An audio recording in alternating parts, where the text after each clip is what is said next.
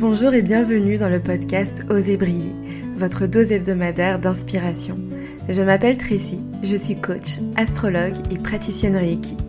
Mon parcours est celui d'une fille qui n'a jamais su ce qu'elle voulait faire, mais après près de trois ans dans le consulting, j'ai fait un burn-out. J'ai ensuite cheminé dans une quête de sens et aujourd'hui j'aide les personnes à retrouver ce qui les fait vibrer, à se défaire des limites qu'elles se sont fixées, à reprendre leur plein pouvoir pour s'autoriser la pleine liberté d'être, de croire, d'oser et de briller. Chaque semaine, je vous partage mes apprentissages et mes réflexions. Je vous diffuse de l'inspiration afin de vous aider à accueillir votre unicité et incarner votre authenticité. Bonne écoute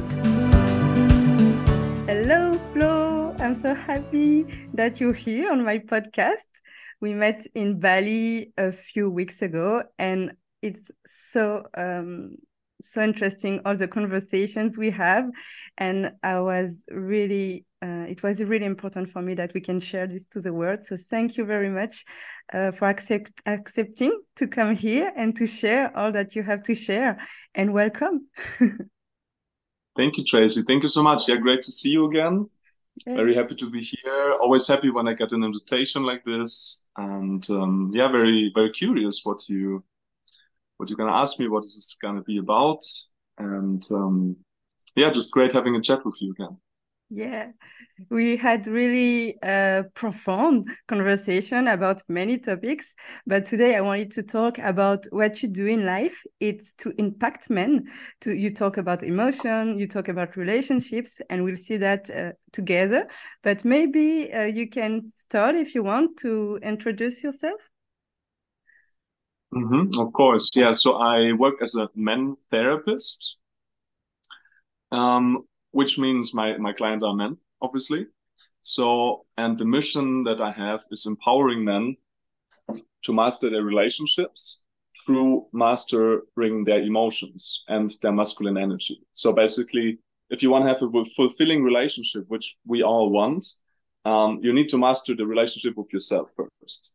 So yeah, that's that's the brief version. I think we, we kind of have time to to talk about details, but it's kind of roughly um, the mission statement that I have. Yeah. Okay, thank you very much. So you described yourself as a man therapist, and the first question I had is why did you choose to focus on men? Because in this wellness industry, most of the um, of the clients maybe women we are really interested in connecting in their emotion in being in this kind of um, personal development. So why and yeah why did you choose to to work with men? Yeah so first of all because it's necessary because we need more more men also to do this kind of work. Um and because I'm a man myself, so I have been very shut down emotionally. I have not been happy in my relationships before, and a similar work that that I provide now with the hypnotherapy is what got me out of it. So imagine me like some maybe five years ago, completely disconnected from my emotions, and my life quality was really yeah suffering from that because you cannot have fulfillment if you're disconnected from your heart space, from from your body, from your from your emotional centers. So I was I was I used to be a math teacher, mathematics. So I used to be only in the mind, and uh, I just know from my personal experience now how important it is to wake up more men and and help them because it's just not so available. Yeah, for us men, it's not so available that um, someone is guiding us towards emotional mastery. Um, so that is that is i think the main point. Like my own experience and my own journey that's yeah that i can provide. And um, i like also working with women. I have done it. Um, but the man's brain it works a bit different. So the the challenges of a, of a man i can relate to much more than than a woman. And um, yeah you, you mentioned the wellness industry. So I think the part, like one part of of this whole thing, like why it's why there is not so many men doing the work, is that it's not available. Mm. That most therapists are just not uh, encouraging men to to show up, And another thing um, that I feel is that many men have that lone wolf, I call it, yeah, the lone wolf mindset. Yeah. That you have to figure out everything by yourself, and you cannot be weak, and you cannot show uh, any signs of emotions and all that. So it's really brave. It's really brave for men to show up in therapy in the first place. There's many, many men who would benefit from it, but there's always this spooky thing about like, oh my god, now uh, I'm a failure. Yeah, I have to tell people that I that I started therapy and the vulnerability that lies in that. Many men are just not um, ready to to do that, and I try to lead by example because um, everyone even the best therapist ever like i do my own sessions still. So it's uh, everyone can benefit from therapy. And i'm not talking about like super urgent cases.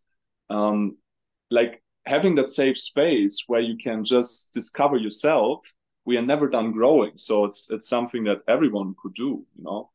So i highly encourage people and men in specific to yeah to not be too shy about it and just um, get in touch with with a therapist. With me for instance like most therapists they offer the first session for free anyway so you can just go over that barrier and reach out and just yeah start um, getting out of that bubble of trying to do everything by yourself. I think that's really important.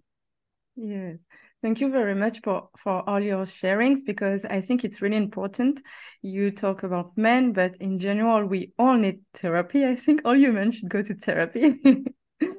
and um, when you talk, there is something that um, that um, I, I wanted to ask you.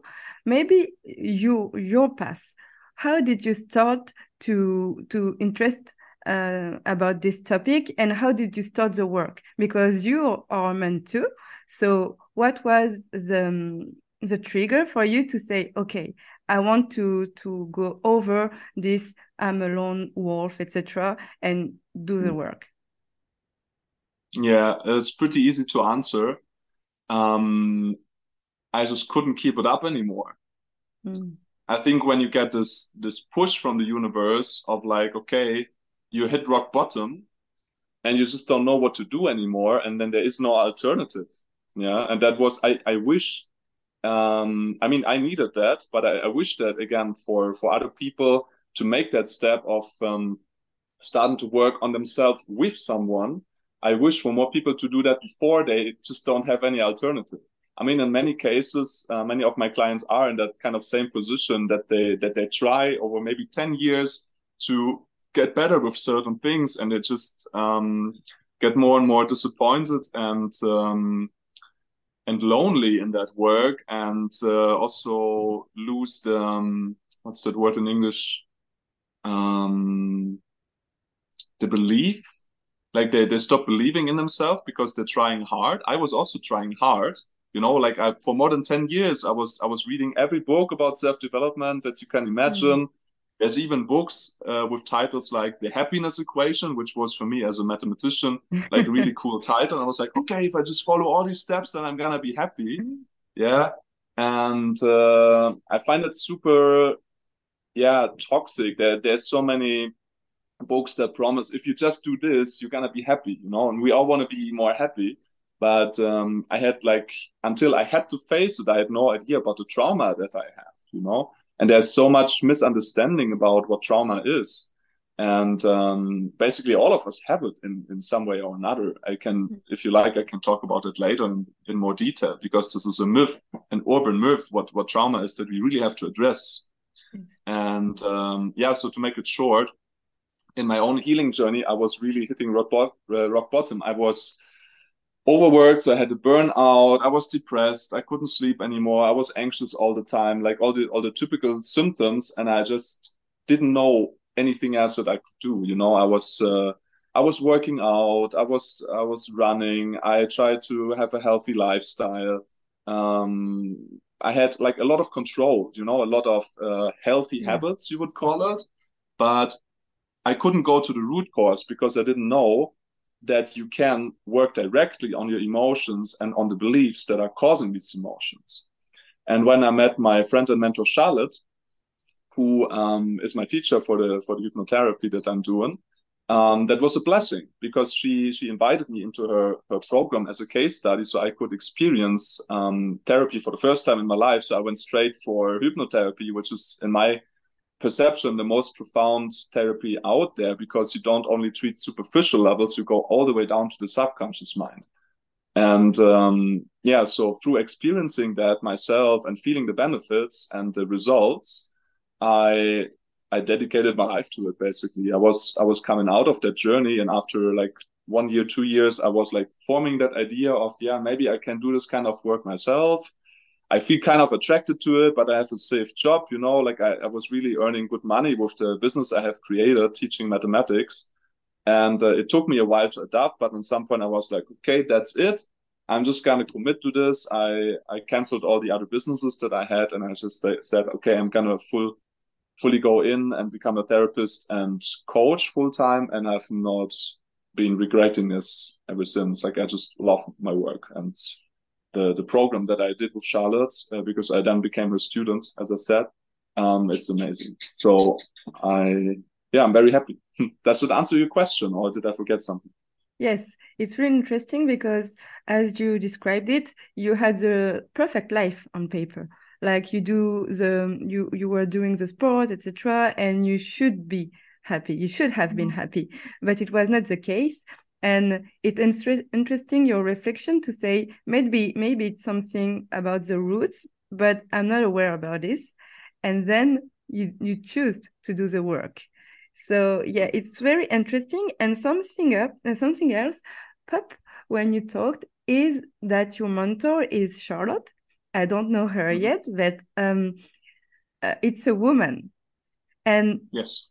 So my next question was about your uh, the figure you have being a man. So do you think it's something that it's more uh, that men feel more comfortable going to a man, or uh, like you, like you did, or maybe it doesn't change anything? So what is your position about the fact that you're a man addressing a man men sorry i i think it really depends on the person like for me personally the the first two therapists that i had were women and then i had also a couple of sessions with a man and i felt it completely different and it gave me different qualities let's say and depending on your um, predisposition like where you come from, it might be at times uh, helpful to have a woman or a man therapist, like no matter if you're a woman or a man yourself, right? Yes. So it's really uh, about the gut feeling, let's say.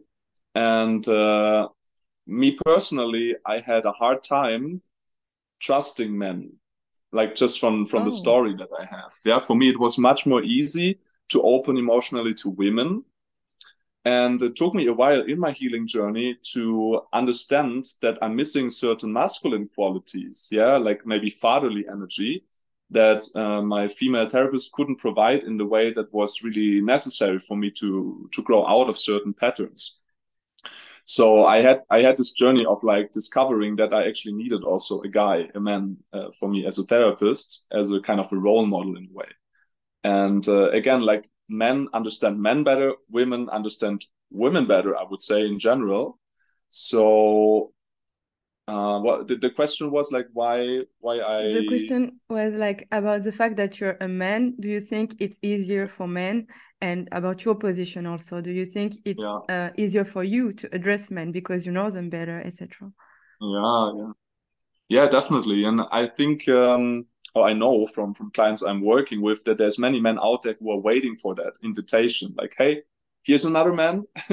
and I think I'm quite emotionally available, so they feel that also, yeah, that there's not like, okay, I'm just gonna uh, be competitive with you. You know what many men have is that that struggle that they actually want to talk to a man, but often there is not uh, enough emotional awareness and this kind of competition vibe, right? Yes. And I think this is kind of one one of the qualities that I have that that people in general and men in particular feel safe to just share all their life story with me. It happened to me like many many years in my life um, when I was traveling, for instance, when I was not on that path of being a therapist. Just people like I was hitchhiking, for instance, yeah, and just people randomly sharing the most intimate things with me. Just probably because they felt safe doing that. And um, yeah, this is kind of why I why I chose to do what I'm what I'm doing. Yeah. Mm. And thank you for doing that. mm. uh, I get that answer. I get that answer so many times from women when they ask me, ah, Flo, hey, what are you doing? I'm a men therapist. Like I do men's work. And they're like, oh, thank you so much. You know? I get I that answer a lot. Yeah. It's so important, and it's the the point to my next question because your purpose, you said, is to empower empowering men to create fulfilling relationships by mastering their emotion. Why is this mm -hmm. important to you? Not Why is it important to, you, sorry, to me? According to you. uh huh. Ah, according to me, okay. Why? So why I chose this topic for myself, or why I think it's important to share that with the world? Why is this important to share this with the world? Okay. Uh, I feel in the collective, yeah, like in the in the whole world right now, there's a shift happening where people come more together, and the old patterns of I have to do everything by myself they are breaking. And that's a good thing. But many many people are just lost because they they want to connect deeper on the heart level. Many many men they are they are ready. They, they want to have like a like intimacy with their partner. And i'm not talking about sex. I'm talking about into me see like being mm. vulnerable being seen and being authentic. And they just don't know how so um because they don't know even with themselves. That is that is basically the the problem, or let's say the condition I had many years ago, like being so cut off, just completely in the head. I wanted to share my emotions, but I wasn't even aware of them myself. And then women report like having this robot uh, boyfriend, or you mm. know, like a wall or a stone, and all this. And that's not comfortable for anyone and to use your girlfriend or wife or partner as a as a substitute therapist is very toxic. Yeah it's happening many times that women take that emotional support role in the relationship because men just don't know how to do it. Yeah. and that ends up in a kind of therapist client dynamic when you actually want to be on the same level uh, as partners and everyone owning their own stuff right? So um, i think it's a very important work like because basically why men come to me is that they're struggling in their relationship. They just want to have uh, better sex. They want to have more understanding. They want to have, um, yeah, just safety, like feeling actually um, welcome in the relationship, and that their partner is also happy with the way they perform. And uh, so, and they are slightly aware of or they become aware of it through working with me that they have to start here with this guy with themselves. And uh, start I, I call it like opening the heart yeah connecting with the emotions. Yes. I can also share a little bit about how i do that later if you want. Yeah a little bit more the details of my program that is that is very different to what most uh, people do out there. Um but yeah maybe we have time for that later. I don't want to like talk yeah. too much about this one Thank you very much. Uh, one of the things that I wanted to explore more with you is also that when you were sharing this, you talked about yes, relationships, it's the final goal, but the first step is more to connect with the relationships with the, themselves. And that is very interesting. So maybe you can share, like you just said, how do you do this work? How do you help men connect to their emotions? Uh, maybe it's about the tools you use, the mindset shift you do. But yes, how do you do that? yeah, yeah. Um, so the key for men to get out of the head, or for people in general, but I work with men, so I'm saying men, is to do something else instead. And this something else is connecting with the body, with the sensations because men are trained as soldiers in the society. We are trained to numb out, to disconnect from our bodies, and to just you know follow orders and follow the the, the program. So being a good worker, yeah, being a good uh, hardworking man means going to work every day, same time, coming back, not crying at work, just like going through going through life uh, without having any emotions right.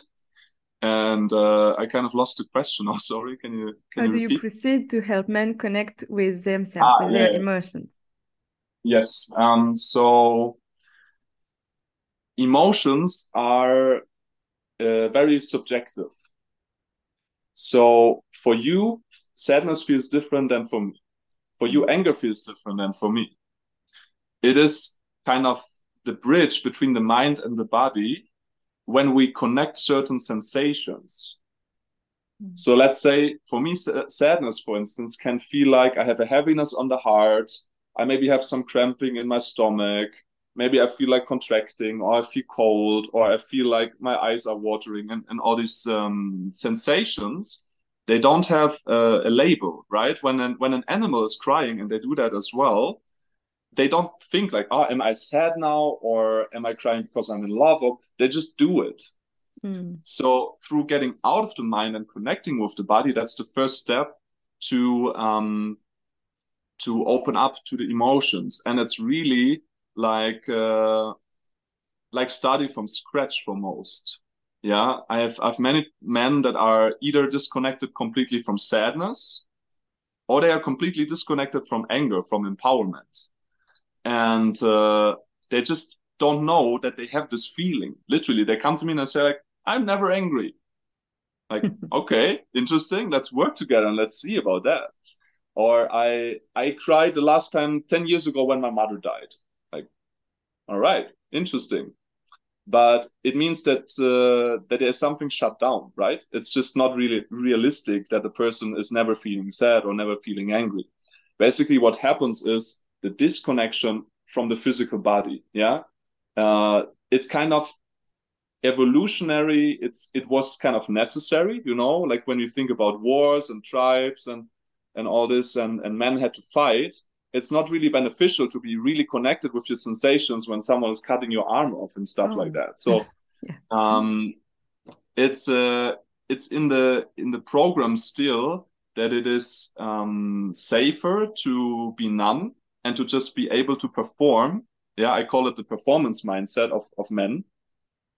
Uh, than being actually connected with your heart, and it's all about the mix. You know, I mean, no one wants a, a hyper emotional um, person that is unable to to function. That's also that's kind of the other extreme. You know, when we are just like pushed around by our emotions which sometimes happen for for people who start connecting with the emotions they're just unable to work unable to to focus for a while because they need to integrate that that softness that vulnerability aspect of themselves. And then from being super hard with themselves to being super soft with themselves they kind of pendulate in the middle so they are able to do both. Um so yeah that is that is one thing. Like just uh slowly, slowly, session by session, week by week, reconnecting with the physical sensations. Okay. And uh, I mentioned already that I work as a hypnotherapist, Yes. which involves trance. So, yeah, basically laying on your back, like in, in bed, and you close your eyes. And already, like closing the eyes helps a lot. Like if I ask you right now, how are the sensations in your uh, in your right uh, index finger? You might have a hard time. Mhm. Yeah, but if I tell you close your eyes, Okay. Feel do your it hand, like. and tell me what are the sensations in your in your finger, you're gonna be much more aware to Mm. feel that, right? Yes, it's true. So yeah, so through having that safe space, guiding people into trance, it's much um, easier to connect with the body. And Okay. another thing that is very crucial to my work is trauma release. So maybe a few words about what trauma is. Yes. Um, trauma is nothing more and nothing less than a beautiful protection of your body when um, when you are overwhelmed in a situation that is threatening to you. So instead of feeling what you would normally feel in that situation, you save it, you store it in your body and in your head for later. And ideally, that's what happens in the animal kingdom. The threat is gone, you know, the lion, the tiger is gone, and you release the trauma immediately. That's Mm. what antelopes do. That's what animals do, right? The predator is gone and they, they freak out, you know, they have these crazy movements. They release the, the pain from their bodies when it's safe. And it's really cool that we have that as humans as well. The only problem is that no one is telling us how to release that stuff. Yeah. And so the good and the bad thing, or like just the thing the, the world works, is that it's not going to disappear by itself. Mm. Right? People have traumas from 20 years ago, from 30 years ago, from it doesn't matter how long ago. Because a little bit the technical part, yeah, you have the, the hippocampus like pretty much in the back of your head. And we humans, we have that profile and, and like the monkeys, they don't have that, but we have that, that intellect, that prefrontal cortex and our society is designed in a way that we only stay here. Mm. And when you pass by the amygdala, which is kind of the watchdog of the hippocampus, uh, then you can go to the hippocampus and you can access these old memories and these old emotions and clean your system. Yeah, and that's what okay. what's called trauma release. So that might be crying, screaming, shaking, uh, what whatever the person needs to to to release it. And through letting go of these old emotions that are bottled up for for decades sometimes, you come back to a kind of neutral space where you are like, ah, okay, now I released all that old sadness and that old anger and that old fear and whatever it is. And I can actually be more present in the here and now because now it's actually safe. Yeah. Mm. Because in everyday life, when you're not in a state of hypnosis, it's very difficult to to get past the rational mind and to be actually able to access these memories. It's kind of even impossible yeah. So um yeah that's that's a very important part. Like like letting go of the old emotions to be able to uh, be more present in the here and now. And uh, all these are like that would be a whole new topic to talk about but all this is connected with limiting beliefs as well. So the core of my work is working with emotions directly and with the beliefs that are connected with these emotions. Oh, it's so interesting yeah. to to learn about yeah. all of this. So thank you very much. And um, when you talk, there was something that I was thinking about. You said um, men are disconnected most of the time with their emotions. So you talked about the um, history being uh, in war, etc. And I wanted to ask you, in your opinion, why are men, and especially men, because women are more uh, open to be connected to their emotion, it depends, but most of the time, why are men so disconnected to to this? Um, and also, do you think that there is also a cultural um, impact on it? So maybe an historical impact, maybe a cultural impact. So, what is your opinion about why why men are so disconnected to their emotions? Mm-hmm. Um, yeah, it's many aspects. Um, certainly historical parts of the the role of what it means to be a man like I remember my grandpa telling me like if he was crying, his father was just slapping him, for instance, like these kind of things, and then you pass them on to the next generation. Um, that is one thing, one big thing. Hollywood as well, right? Like the typical cliche of the macho man. Mm. Um, so there's, let's be honest, there's not. I mean, it's getting more and more, but traditionally there's just not so many role models of how a man can be in a healthy way connected to his emotions. Um, that is one thing. And then uh, I'm still figuring out that part, like what is physiologically, biologically different between men bodies and women bodies. But there is definitely um, more of a limit to to access emotions for men. Like for us, it's kind of more of a conscious choice. Like when we are able to connect with emotions, it's more like, ah, okay, I feel there's something coming, or like that. Let's speak about me. That's how I perceive it, and many of my clients. Yeah. So like, ah, okay, I can feel a sensation. There's an aching here. There's a pressure there. Whatever. I'm like, ah, okay, there is some sadness that wants to be expressed. Okay. So I feel the sensations, and instead of just going for it, almost every man has a switch that is like, okay, stop. And then you can process, and it's like, okay, am I safe right now to release? is every like from from prehistorical times is everyone else in the tribe right now my children my my partner is everyone safe so i can be weak so i can be vulnerable mm. so i mm. can get into these emotions so it's even biologically uh, mm. useful to have that filter right? Because if all the men are crying on the floor who's going to take care right? Yes. So yeah it's um it's first like learning how to connect with the emotion and then also learning how to give yourself permission to uh, to release them and to to know what kind of condition is feeling safe. And that's that's just a constant practice. I'm also still getting better and better at that. And like if i'm really feeling uh whatever. I'm I'm on a plane and I'm feeling really sad because something, and I know like okay, it's another ten hours of flight, and I really don't feel like I want to hold this, and I also want to lead by example that it's okay for a man to cry. Then I just connect with it. I cry, I let it out. Five ten minutes is done, and then I'm like, oh, okay, it's better now, and then I watch a movie or whatever. So.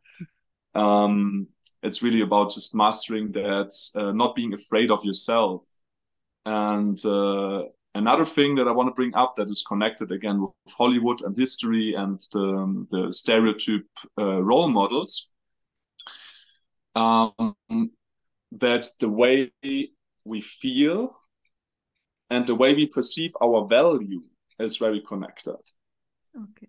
So oftentimes when we are, um, yeah, let's take sadness again. Yeah. When we are feeling sad one day, it's okay but when we feel sad, like a full week, like every day, then oftentimes there's this like, huh, am I a burden now to people and they like me less? So the topic of shame is coming in, right? So uh, maybe we have even like a severe depression, right? So maybe for a couple of months we are just not feeling good. And then the label of I'm not feeling good, so people perceive me as not valuable person, that's really painful. So the tendency of suppressing these emotions to create an, an ego shell that for yourself, yeah, it's not even like we all know that we love authentic people, right? Um, but because of childhood story, how teachers treat you, how parents treat you, and all that, having that shell of uh, this is acceptable if I present myself like this, and this is not acceptable right? And there's so many coping mechanisms. I, I could get into detail here, you know, like the the clown, for instance, a person that is always making jokes, mm. never sad, never angry, just like on the party and like, ah, yeah, you know, I learned this new joke and ah, you have this funny thing and whatever. So they compensate that they're actually disconnected from themselves by just joking around. Or there's the other person, like the the kind of um, always happy person, you know, like how are you? Yeah, I'm great. I'm great. I'm great. Like just every day the same, you know, like, ah, no, I'm not, not feeling anything else. I'm just happy to be here. Mm. Uh, just to give two typical examples of how we mask, how we pretend um, to be someone we are not because we think, we believe. Yeah, it's all about beliefs, as I said earlier. We believe that we are more acceptable when we are not ourselves, when we are creating a, um, a mask on the outside.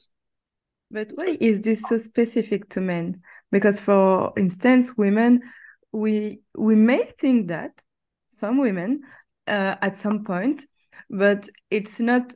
We are more open to just let go our emotions. But why are men so attached to? Um, oh, uh, they will think that I'm a burden if I'm sad for more than two days, for example. Mm -hmm. Why do you think it's so specific to men? Mm. Yeah, what comes to me again is the lone wolf syndrome. Like, just take a bathroom in a restaurant. Okay. When women meet in a restaurant bathroom or on a disco or whatever, they're connecting with each other. They're supporting. There's like that's at least what I hear. I've never been in a women's bathroom, but what you hear from the from the people I uh, I connect with and, and in the movies, right? It's like, oh, can I borrow your lipstick? And oh, your your shirt looks amazing, or whatever. Like women, they they do compliments and they connect. Hmm. You know how it is in a men's bathroom. Maybe you, you can share with them. you don't talk. You know, you just go to your pissoir, you don't look left and right because someone else could have a bigger penis and then you just you just pee and you pretend no one else is there and then you wash your hands and you go back out. So there's a lot of competition yeah mm. between men historically. I mean now it's also changing and i'm also doing men's circle and and men's group uh, work to create a brotherhood you know like that men can really experience that support from each other. It's a very important uh, work as well. And um, but it's it's relatively new i would say or like many men have still the struggle with that because if you have that that belief that everyone is doing lone wolf mm. so you have to do lone wolf as well okay. and when it's about competition then uh, being vulnerable is not exactly clever right because the moment like the moment there's a, a bunch of men and one of them is being vulnerable and everyone is competition he's the easy target right yeah okay yeah so that's i think that's kind of historically and and yeah. Yeah. Okay. Mm, uh, yeah.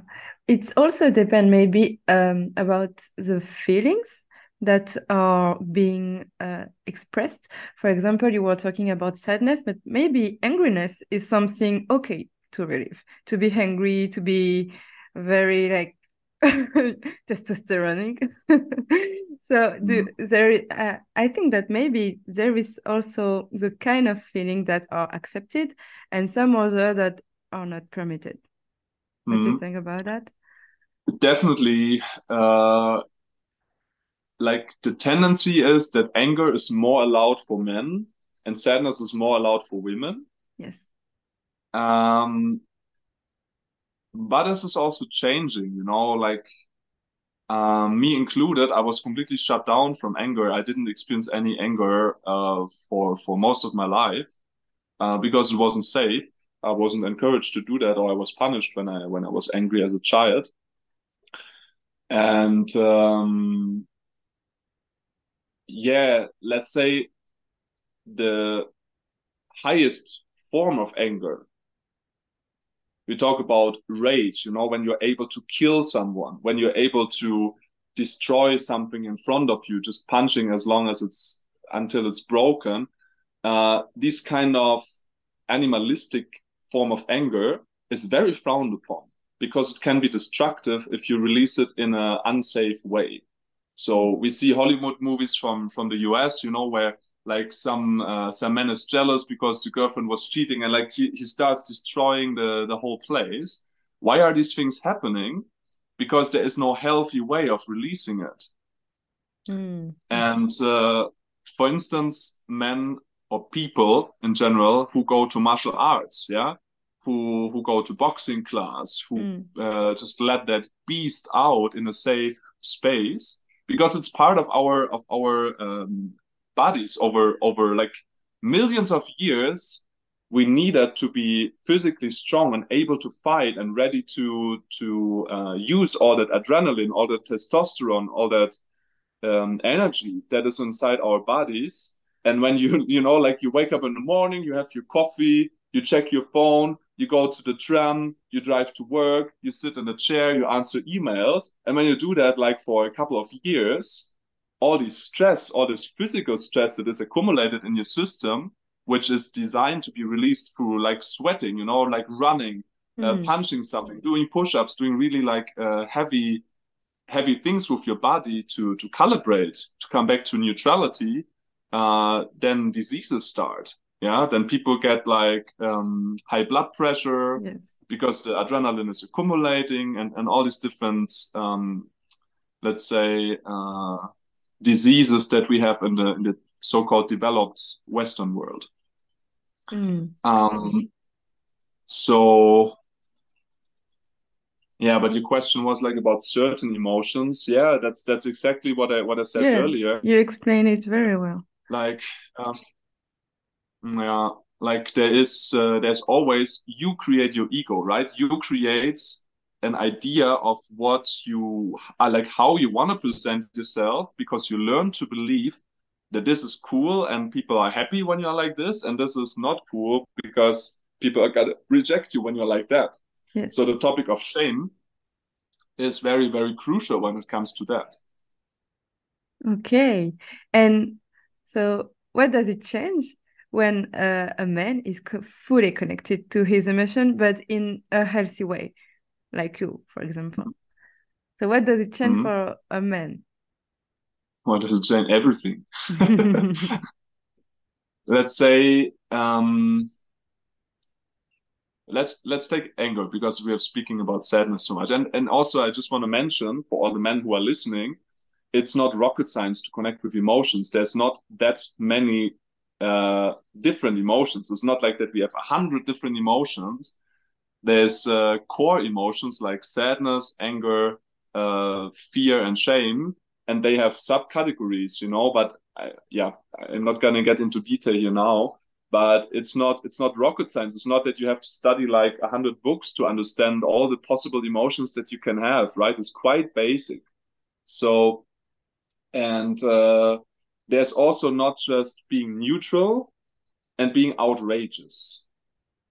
There's a there you can imagine like a wheel on a radio, like a volume uh, wheel. Yes. And um, let me ask you a question, Tracy. What is the benefit of anger? Why do we have it? The benefit of anger? Yeah. Um, I think it no it's like the benefit of all emotion it's because we feel and we have to we how do you say we embody the situation and then we release it but I don't know if yeah. it answered to your questions. I don't I mean, so. that's a, that's a very genuine question, and it's also true what you're saying. But specifically, angry. Like, why are you getting angry in situation? Take a random situation. Why are you angry? I think that for me, most of the time is because of frustra- frustration when I'm frustrated about something, I may get angry about it because. It's a yeah. question of, I think it's a matter of control because I want to yeah. control this situation. I can't control it. I'm getting frustrated. And then it makes me angry. Okay. It yeah. the answer? I don't know. it's, it's definitely part of the answer. Um, so in my system, let's say, frustration is a, a lower form of anger. Mm. It's the same energy. If you if you imagine a color, let's say you have that different colors, yeah. Let's say red, yeah. Red is the the color for the anger. So uh, when we tune that up like a little bit from neutral like up, then we feel maybe frustrated, then we start getting a little bit pissed, not just frustrated. Then we start getting angry. Then we got start getting outrageous, and on some point we are ready to kill. Let's say like the whole escalation ladder. Yes. But it is the same energy. It is the same thing, just in a smaller dose. You know, mm. it's like yeah. uh, the same with any emotion. You know, like for instance, I tell you a joke, and you're like, okay, so it's a little bit funny or I tell you a joke and you're like crying and on the floor and oh my god, my belly is hurting. Oh my god. you know, this is the this is the same energy. Maybe I don't know what the color is for you for the for the happiness and for the humor, but maybe not red, right? So, but you can imagine oh, the wheel and yeah, blue, and you, you you turn it up and down, and uh, so and then there's what is the reason for all this you know? Like there's still my mathematical brain who likes to uh, explain things. Mm-hmm. so why do we have anger? Two reasons. Uh, number one so we understand ourselves and our boundaries. Okay. So it's a good thing we have anger if you wouldn't have that red energy let's call it red yeah or self self protection energy uh, you wouldn't know what you want in life. Right. Yeah. You wouldn't have any sense of direction, or this feels light and good, and this feels heavy, and I don't like it. Right? If I um, if I offer you something, let's say vanilla ice cream and chocolate ice cream, you choose. Okay, let's take vanilla. vanilla. So, why did you choose vanilla? I prefer one vanilla. yes, you prefer it. So your sense of self your boundaries are just you. There's nothing to discuss about it. Why do I like? I mean, I'm sitting in front of a of a rice field. I'm just looking at. I can just turn the camera for a moment. It's just all oh, green wow. and quiet here. so we can have a, a proper recording while I'm sitting on the on the terrace. Why I prefer this to being in a city when there's other people who love the hustle, you know, other people like uh, love to live in Paris, for instance, and and in crowded places. For me, it's a nightmare. Yeah, but this is nothing to to analyze. I can, I mean, I can tell you what I like about it, but the reason that I like it, there is just no other reason, but it's me. It's me and my boundaries, right? Mm, okay. So that sense of self, to know yourself, requires anger. It's the same energy. Does that make sense? Yes. Yeah. Men that I'm working with who are shut down in their anger, they say, like, I don't feel angry ever. And I ask them, Do you want vanilla or chocolate? They say, I don't know. Mm, okay. They don't know. Okay. And uh, so just uh, let me finish that point. So, number one, you know yourself through your body, through your body telling you, I like this, or no, I don't like that. And when you have that reaction of like, I don't like that, then you feel a boundary is vi- uh, violated. Okay. Yeah. For instance, some random person in the in the street comes to you and like goes into your hair, and you're like, I don't like that, right? Mm. I don't I don't like when random people do that. So you activate the anger. Mm. Or it's not the the anger activates itself. It's not you doing it. It's just your your reaction to it. Yes. So again, knowing yourself and your boundaries is the first step, and being able to protect these boundaries is the second reason why we have anger. Yeah, knowing what you want and being able to um, to secure it. Okay. So, so it's a very powerful thing to have, very necessary. Okay, so I understand very well that when we understand our emotion and not even understand but just master them let them be etc it helps us uh, being more connected connected to to us to know what our uh, what are our boundaries to know what uh, we like we don't like and it's just a self connection mm-hmm. just. Okay very interesting. And thank you very much for this. And what does it change for women when a man is connected to his emotion? Or maybe uh, for women or in general in the relationship because you said that the purpose is to be uh, in more fulfilling relationship. I mean you are the woman here so maybe you can answer that better than me. What does change for you? Like when a man is actually connected with his heart i think it's uh, we can go in a deeper relationship because he knows himself better. He's more connected. He will express it. I will understand. And it creates links. We can talk about it. We can go deeper and deeper. And i think it creates um, uh, some bonds that are very strong and that it's getting stronger and stronger. Mm-hmm. yes definitely. And i mean from from my personal experience and that uh, of, of many clients like um your level of emotional awareness and your level of presence are very linked. Okay. So, yeah, and the level of pleasure when we, yeah, it doesn't have to be sexually, but just the pleasure of being with someone, the more present you are, like not only with a person, like anything you do in life, right? That this is why we have meditation practices throughout the centuries. Like the more present you are with something let's say i give you that vanilla ice cream that you want right? Okay. and i tell you this is 100 euro vanilla ice cream. I brought it all the way uh, from bali to you because it's the most famous um, place for vanilla ice cream in the world. Yeah and you're gonna be like okay turn off the music close your eyes and like really taste it and feel it right yeah appreciate it and Yes, and if it's a if it's a good vanilla ice cream, you're gonna really appreciate it through your level of presence, right? Slowing down, being present with it. And um, when you are on the street and you're just like rushing out of McDonald's and you're like, ah, oh, fuck, I have like five minutes till my next meeting, and ah, I want something sweet, and you grab a vanilla ice cream, and while you're like walking to the street trying to not be overrun by cars, and you eat that vanilla ice cream, you're not present at all Okay. and yeah and you are not enjoying it to the fullest potential that it has Hmm.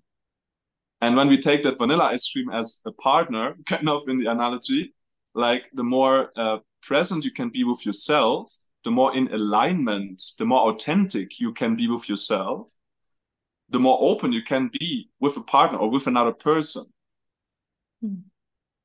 right if you're if you're afraid of yourself of the truth that you have because you're like you learn to to pretend to people please to be in a certain way that you think is more accepted than the actual you you yeah like if you have no idea who you are how should your partner know who you are Yeah. so we talk about trust we talk about vulnerability we talk about intimacy the, the word i described intimacy being seen for who you are. And this requires that you know who you are yourself. Otherwise you look outside and like maybe your partner is guessing right? Like oh uh tracy's like this or flo is like this. And it's like okay yeah maybe but you actually maybe don't even know yourself. Yeah. and then another part of it is when you don't master your own emotions or you're disconnected from your own emotions as a man, how should you understand the emotions of a woman? Right?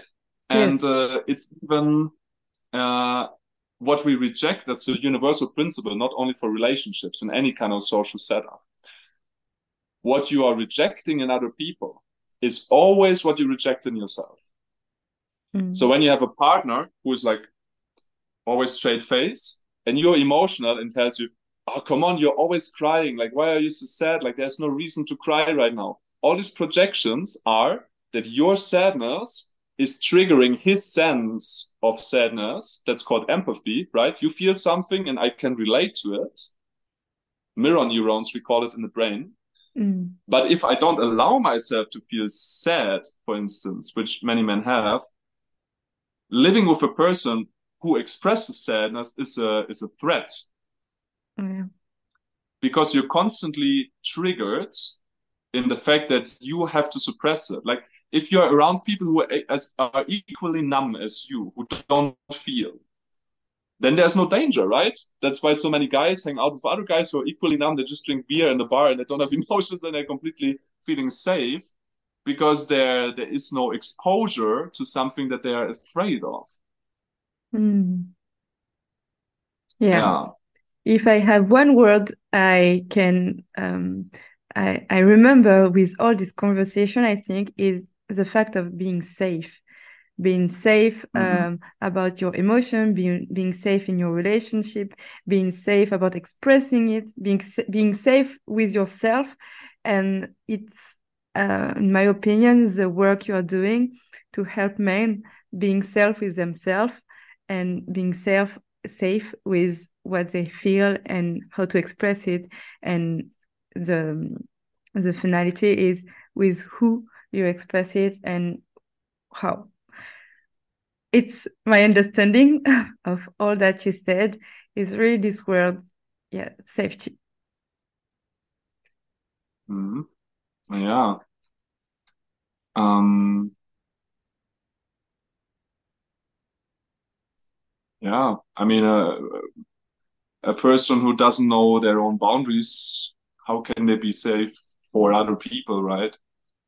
Mm, yeah. Yeah. thank you very much flo for all of what you shared. It's really so deep as and interesting. Is there anything else you want to share? Mm, and maybe how people can reach me. Yes, of course. They made it- About they made it emotion, maybe if there is something Yeah. else you wanted to share, and of course, where we About find- emotion. Yeah, just like as an encouragement, maybe to other men who are listening. Like uh, when we imagine this kind of V shape, yeah, Mm, and uh, of the polarity of life. And we can start at the bottom, yeah, where the two hands come together. This is where I was many years ago and where many people are numb, unable to feel anything. yeah. So you don't feel the pleasure, you don't feel the pain, you don't feel happy, you don't feel sad, you just don't feel. you're in the bottom of the triangle. Okay. And through working your way up in the spectrum, you're gonna feel more. Mm. And it's a reality that we live in that has polarity. We can see that. You know, you you you look in the media, there is not only positive things, there's a lot of negative things that we that we can see there. So it kind of balances each other out in the in the human experience. So and I can just encourage everyone and every man to do that journey of opening up because ultimately um like if we take the metaphor of uh, of the ocean of Yeah. the sea yeah? Like i personally choose i don't want to stand at the shore and just watch the waves you know like being numb like huh yeah there's a wave. I don't like i'm not touched by it right? Yeah. just a wave. I can look at it and my mind says there's a wave.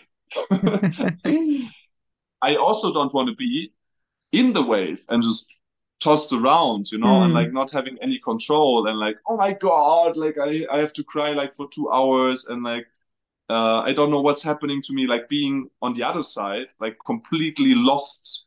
You know, I, I also work with men who are not numb, but who are just lost with their emotions because they don't know how to control it Ouais. let's say someone who's coming out of ayahuasca or, or some some kind of crazy psychedelic trip and they open up for the first time their, their emotional centers and they have no idea how to handle that.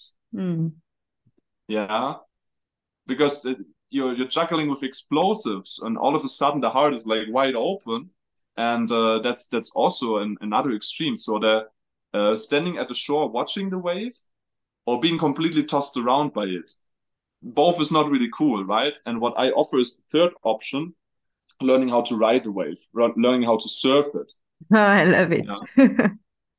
so that's uh, that's that's the mastering that's mastering emotions like not being tossed around by it but being able to ride the waves Mm. yeah Thank you. Thank you for doing that. And thank you for all your sharings. It was really interesting and I really love having this conversation with you.